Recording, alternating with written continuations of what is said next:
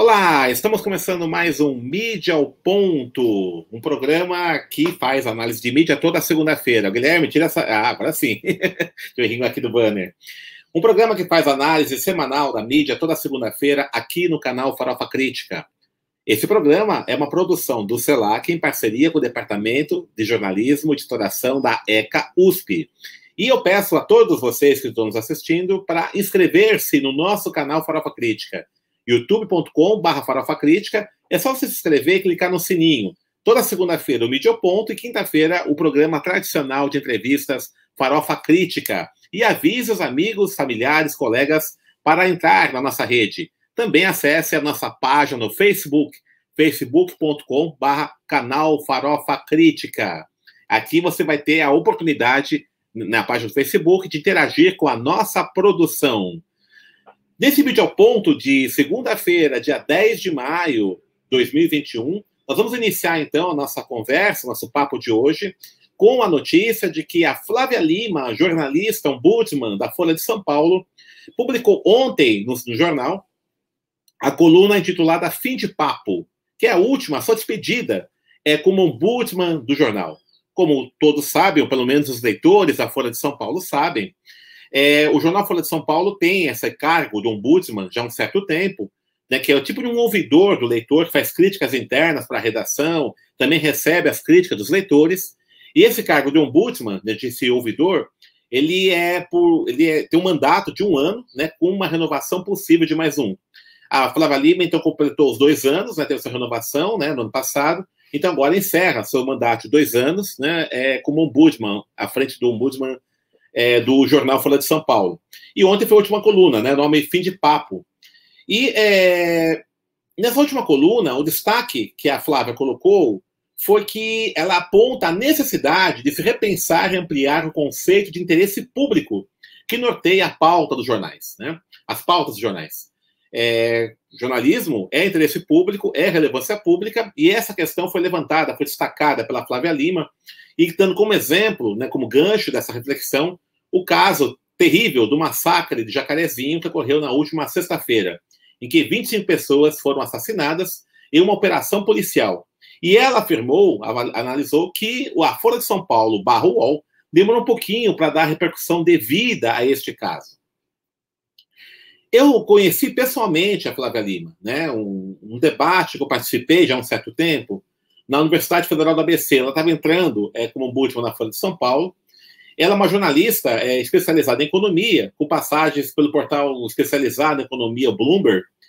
E naquela ocasião, nessa mesa, ela falou é, sobre o racismo na cobertura jornalística, é, particularmente no campo da economia, que ela percebeu que se manifesta pela pequena presença de fontes negras.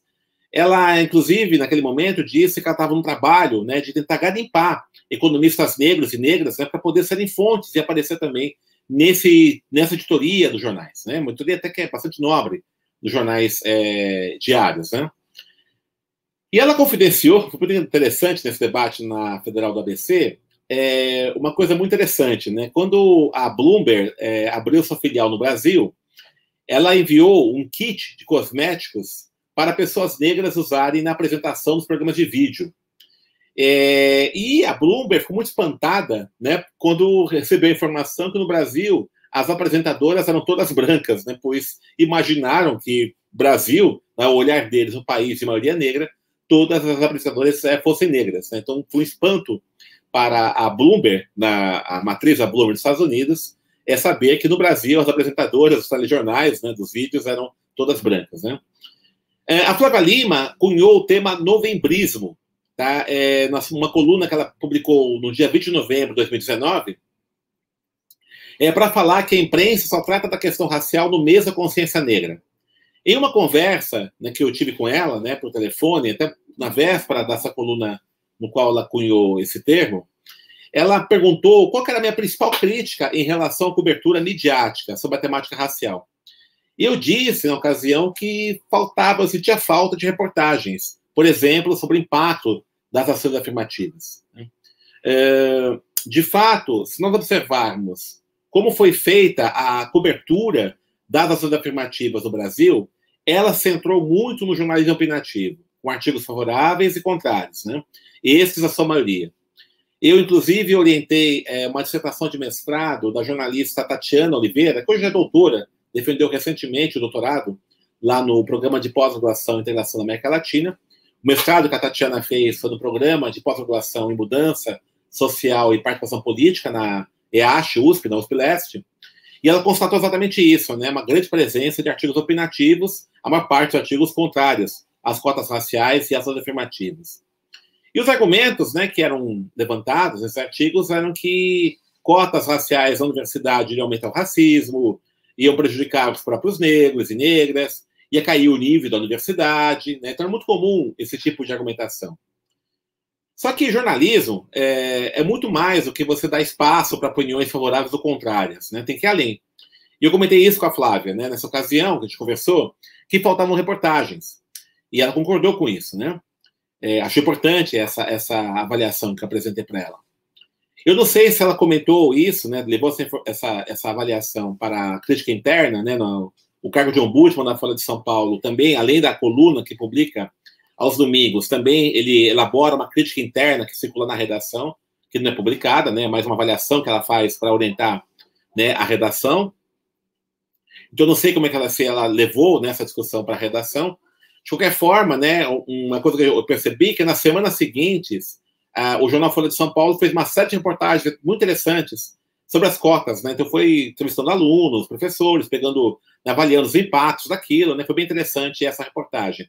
Até aquele momento, a única reportagem é, de fato que eu verifiquei sobre a questão do impacto das cotas foi na revista Isto É, né? Todas as demais matérias eram matérias opinativas que ficavam no favor contrário, uma parte contrária, né? mas sim trazer evidências, sem trazer elementos, e particularmente entrevistando os próprios cotistas, né? interessante isso, né? se fala que a cota vai aumentar o racismo, seria legal perguntar para os cotistas se isso de fato é algo que os prejudica, eles estão, né, acham que aquilo é complicado e tal, e isso, né, na maior parte das matérias não eram tratados. E essa reportagem, então, trouxeram esses elementos novos, né, para reflexão.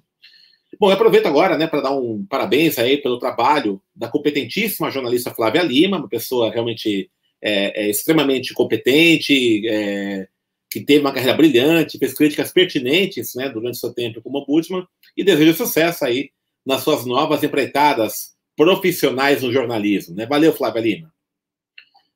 Bom, aproveitando o tema aí da chacina do Jacarezinho, é, muitas reportagens saíram aí nos veículos, né? Acho que todos estão sabendo dessa tragédia que ocorreu na sexta-feira passada, no Rio de Janeiro. Muitas reportagens é, abordaram né, a crueldade da chacina, é, demonstraram que as versões oficiais da polícia do Rio de Janeiro não se sustentam. Então, a polícia disse que eram bandidos, suspeitos, né? Mas todo o reconhecimento foi feito por fotos, então demonstrou que foi um, uma coisa muito mal feita, né? Houve alterações nas cenas dos assassinatos que, imp que impedem o trabalho de perícia, é, os corpos não foram identificados, denúncias de execução, enfim, uma lambança total, né? E houve uma grande repercussão internacional negativa dessa chacina. Organismos internacionais, a própria ONU exigindo apuração independente e tudo isso, né? Então aí houve uma comoção, uma movimentação muito forte em relação a isso. Inclusive manifestações né, ocorreram é, populares né, contra essa chacina. Mas eu queria destacar aqui dois artigos interessantes sobre esse tema. Né? O primeiro, publicado no portal Alma Preta, dirigido pelo meu amigo jornalista Pedro Borges. Né, o título é Entenda por que as chacinas, como a do Jacarezinho, acho que dá um probleminha aqui, né, o, o Guilherme? Para aparecer aí a, a, o portal. Não está aparecendo? É, tudo bem, né? Mas, assim, é um artigo que está no, que tá no Portal Uma Preta, né? Que diz o seguinte: o título é Entenda por que chacinas como o Jacarezinho não acaba com o tráfico de drogas, assinado por Juca Guimarães. Tá? Não apareceu ainda. deixa, deixa, não tem problema. O artigo tem uma fala do sociólogo Cláudio Souza Alves, que afirma: a polícia do Rio não responde a ninguém, vive na sua autonomia e de acordo com os seus interesses.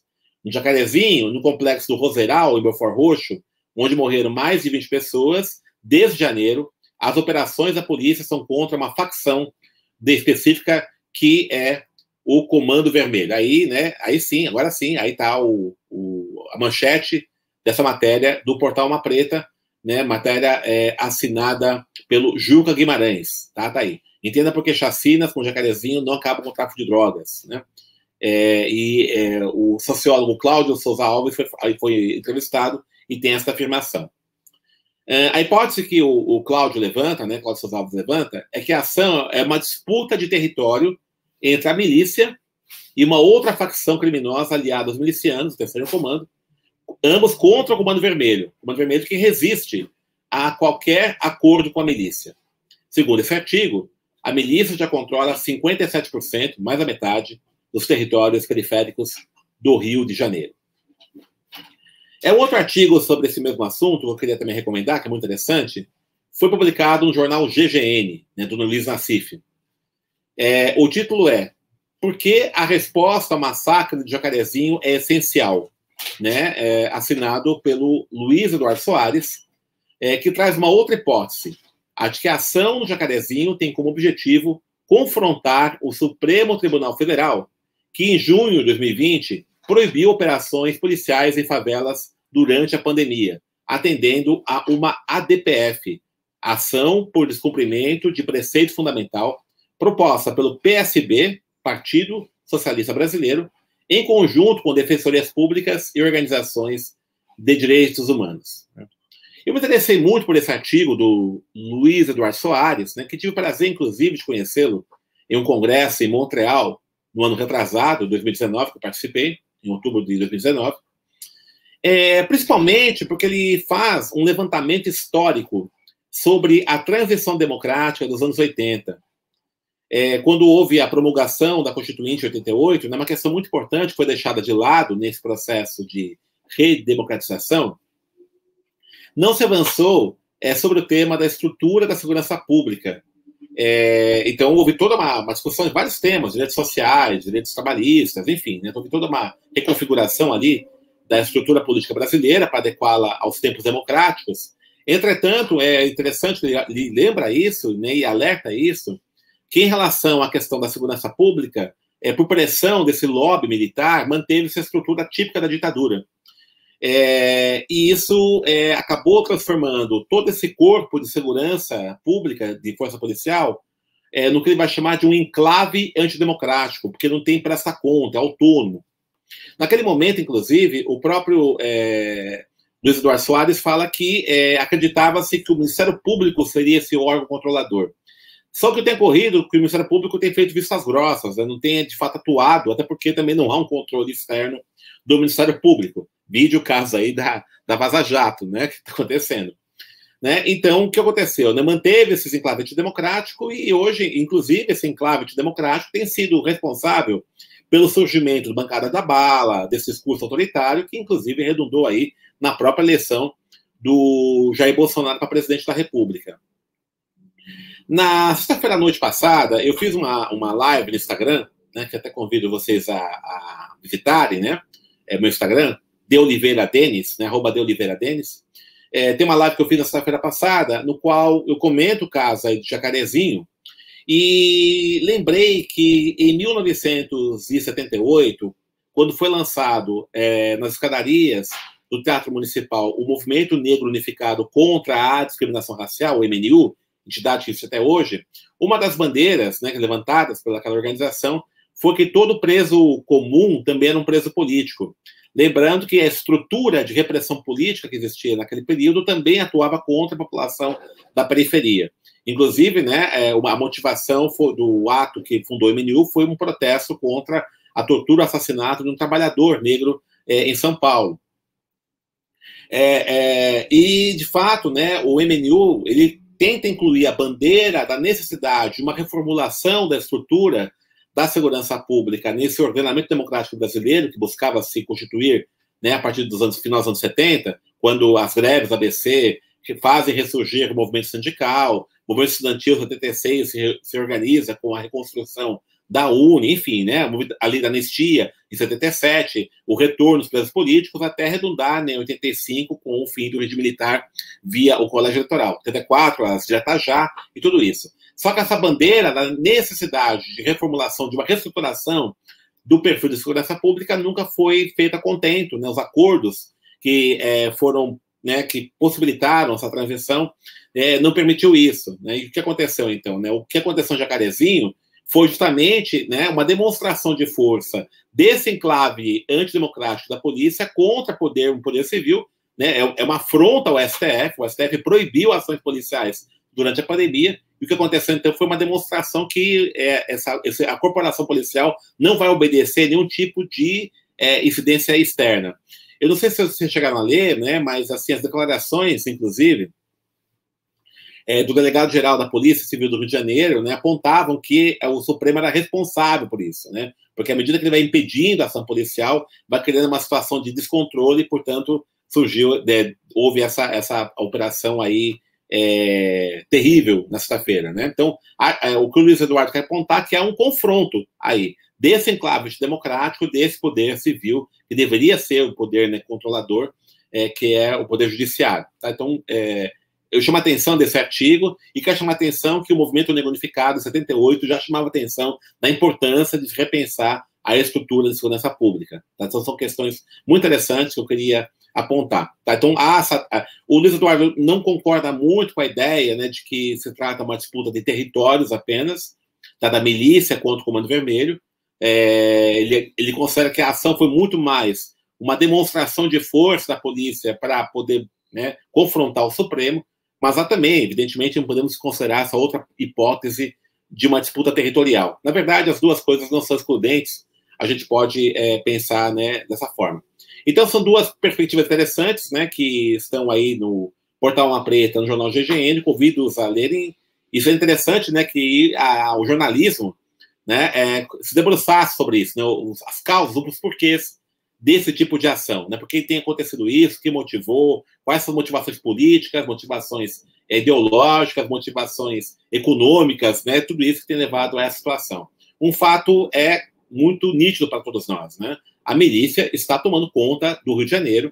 É, já não se trata mais de um Estado paralelo, mas sim de uma milícia que tomou conta do Estado. É muito importante que a gente comece a enxergar esse processo. E a democracia corre risco, né? Nesse ponto, o Luiz Eduardo tem toda a razão.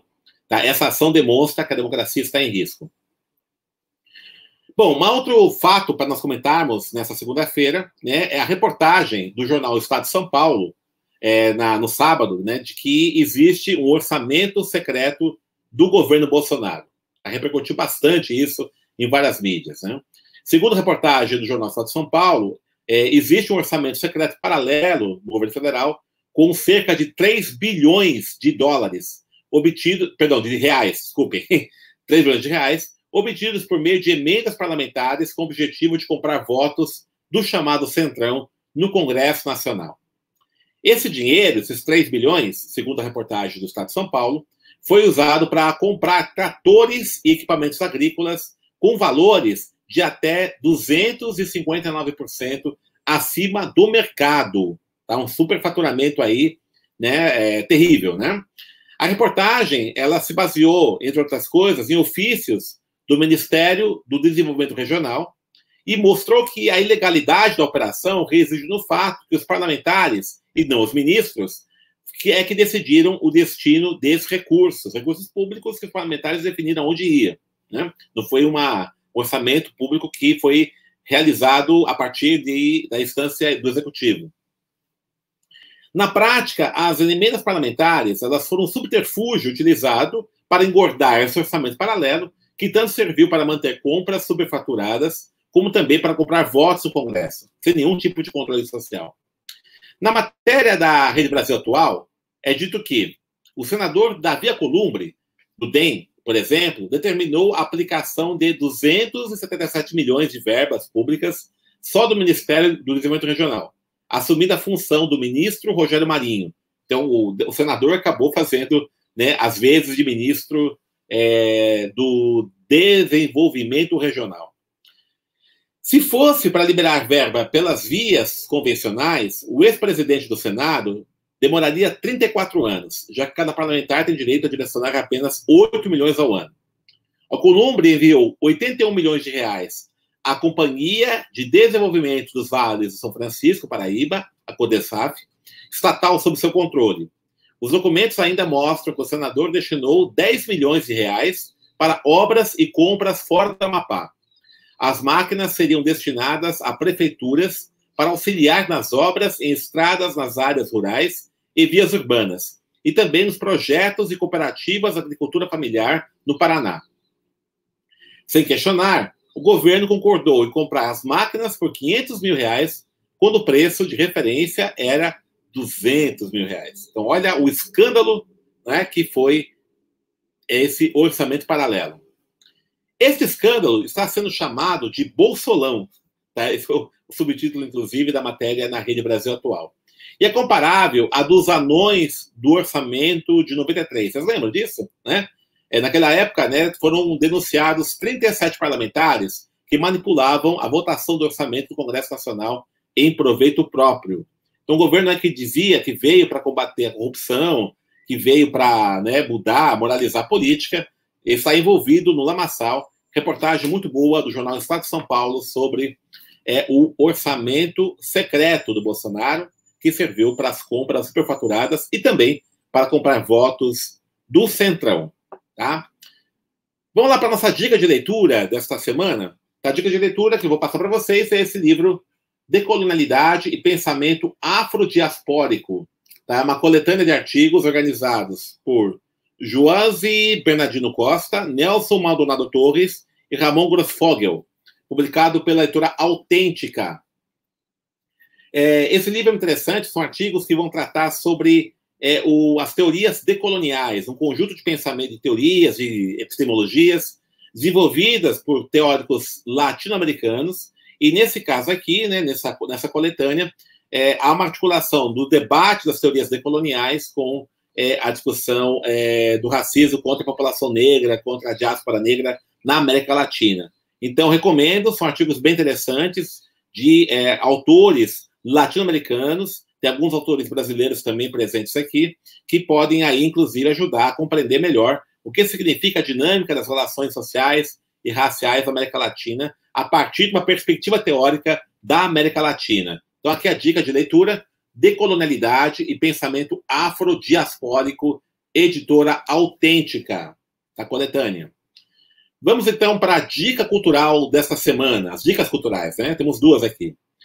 Primeiramente, para quem está aí na, em casa, né, sendo obrigado a, a ver plataformas de streaming, a minha dica de filme, obra, o filme Estados Unidos contra Billie Holiday, né, que está disponível no portal do Amazon Prime.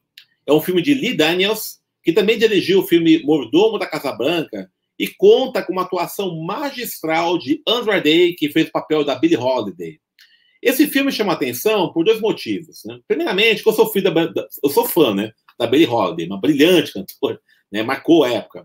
E segundo, que ela traz uma discussão muito, muito atual sobre a relação guerra às drogas e o extermínio da população negra a perseguição do FBI nos Estados Unidos contra Billie Holiday é, era, era uh, justificada porque ela era uma viciada, né, ela usava, era usuária de drogas, essa justificativa que você tinha. Então, o combate às drogas né, significava é, é prendê-la, condená-la, né, porque ela estaria fazendo né, uso de, de substâncias ilícitas. Mas o objetivo central dessa, dessa ação da FBI é por conta da música Strange Fruit, que fez sucesso naquela época, é uma música que denunciava os enforcamentos é, de negras e negros no sul dos Estados Unidos por parte da Ku Klux Klan. Então ela fazia essa, essa denúncia por essa música. Essa música foi considerada uma música anti-americana pelo Edgar Hoover, chefe da CIA nos Estados Unidos naquela época, na época do auge do macartismo. E aí, então, ela é, é, foi perseguida barbaramente até o final da sua vida pelas forças de segurança dos Estados Unidos. Então, Estados Unidos contra Billie Holiday, de Lee Daniels com uh, Andrew Day, fazendo papel de Billie Holiday, uma atuação brilhante, maravilhosa. É minha dica cultural. Quem tiver o Amazon Prime, né, vale a pena assistir esse filme. A segunda dica cultural é dia 15 de maio. Todos sabem que na semana, dia 13 de maio, quinta-feira, nós vamos ter aí né, a, a celebração do Dia da Abolição da Escravidão né, que o movimento negro já, durante muito tempo, tem rejeitado comemorar, porque considera que a abolição que nós tivemos em 1888 foi uma abolição inacabada ou inconclusa. Né? Uh, então, no dia 15 de maio, no sábado, haverá atividade 133 anos de abolição inacabada. Negras e negros resistindo à crise e à pandemia. Esse evento é organizado pela Rede Quilombação, pelo jornal Empoderado, pela Casa de Airá Tradição e Cultura, pelo Círculo Palmarino, Coletivo Cine Campinho e várias outras organizações. É, vai ser, evidente, por conta da pandemia, uma atividade online é, e se incorporar de falas de lideranças, celebridades e intervenções culturais também para mostrar a resistência negra nesses 133 anos de abolição inacabada que se completa no dia 13 de maio próximo. Para você participar, a inscrição é gratuita através da página do Facebook da Rede Quilombação. Está aí, aí na, embaixo no banner, arroba Rede Quilombação, você encontra lá, é só preencher o formulário com os dados que você vai receber o link de participação por e-mail e aí você pode então curtir este evento que vai mesclar tanto depoimentos, falas de pessoas importantes aí das várias áreas da resistência negra, como também intervenções culturais. Tá? Então, dica legal, no sábado, é, dia 15 de maio, a partir das 15 horas, não falei horário, a partir das 15 horas, este evento. Inscrição até sexta-feira por essa, por essa página, no formulário que está na página da Rede Quilombação no Facebook. Tá? Então, aí a segunda dica cultural. Finalizando nosso programa dessa segunda-feira, no Vídeo Ponto, eu queria fazer duas homenagens aqui. Nós tivemos duas perdas é, muito importantes, né? perdas muito chatas, muito tristes, nesse final de semana. Tá? O primeiro é o Cassiano, músico Cassiano, autor de A Lu e Eu, Primavera e muitos outros sucessos da Black Music. Eu, particularmente, dancei muito, muita música do Cassiano nos bailes, quando era jovem. Né? É, o Cassiano faleceu de Covid, é mais uma vítima do coronavírus, com 77 anos, na última sexta-feira. Tá? Quem curtiu os bailes aí da Chic Show, da Black Music nos anos 70, com certeza, né? É, é, dançou, ouviu, curtiu as músicas do Cassiano. Mas até hoje, mais jovens, né, também. Né, fez parcerias até mesmo com o Tim Maia. Né? Então, aí, é uma perda muito é, grande para a música brasileira, para a música negra brasileira, para a cultura brasileira. Então, Cassiano esteja em paz, que o Urum receba com felicidade. Né? E outro falecimento, né, triste também, é do Luiz Wagner. Luiz Wagner, o guitarreiro, gaúcho. Ele faleceu ontem, aos 73 anos. Uma referência ao samba rock e no reggae, com a banda Amigos Leais. Né? Conheci pessoalmente o Luiz Wagner por meio de um amigo comum que nós temos, que é o João Lindolfo, João Negão. Um grande abraço, João Negão. Então, o Luiz Wagner também nos deixou ontem. É, ele teve AVC, estava muito doente, né? Guitarreiro, gaúcho, é, o Jorge Ben tem uma música, inclusive, em homenagem a ele, o guitarreiro gaúcho. Também nos deixou também aí é, minhas condolências à família, aos amigos, né? E nós ficamos mais tristes aí com a perda também do Luiz Wagner. Então, encerrando o programa de hoje, né? O Mídia ao Ponto, tá? Eu queria convidar todos vocês na próxima quinta-feira, né? Às, é, a partir das 13 horas, no canal do YouTube do Farofa Crítica, nós teremos agora a entrevista com Erivan de Oliveira, professor Erivan de Oliveira. Ele é presidente da Associação Brasileira de Ensino e Jornalismo, da BEG, que vai falar sobre liberdade de imprensa, sobre os dilemas do jornalismo atual, sobre o ensino de jornalismo e muita coisa interessante. Então, Erivan de Oliveira é o entrevistado do Farofa Crítica na próxima quinta-feira. Vai estar o ar aqui no canal a partir das 13 horas. Então, assista, comentem e divulguem também aos amigos. O Mídia ao Ponto retorna na próxima segunda-feira, ao meio-dia e meia, falando mais sobre análise da mídia, sobre o que rolou aí nos meios de comunicação, na internet, na televisão, né? E também aí falando, dando as dicas culturais de leitura para todos os nossos é, internautas. Um grande abraço e até segunda que vem. E na quinta-feira, não esqueça, né, o Farofa Crítica Entrevista. Um abraço, pessoal. Valeu.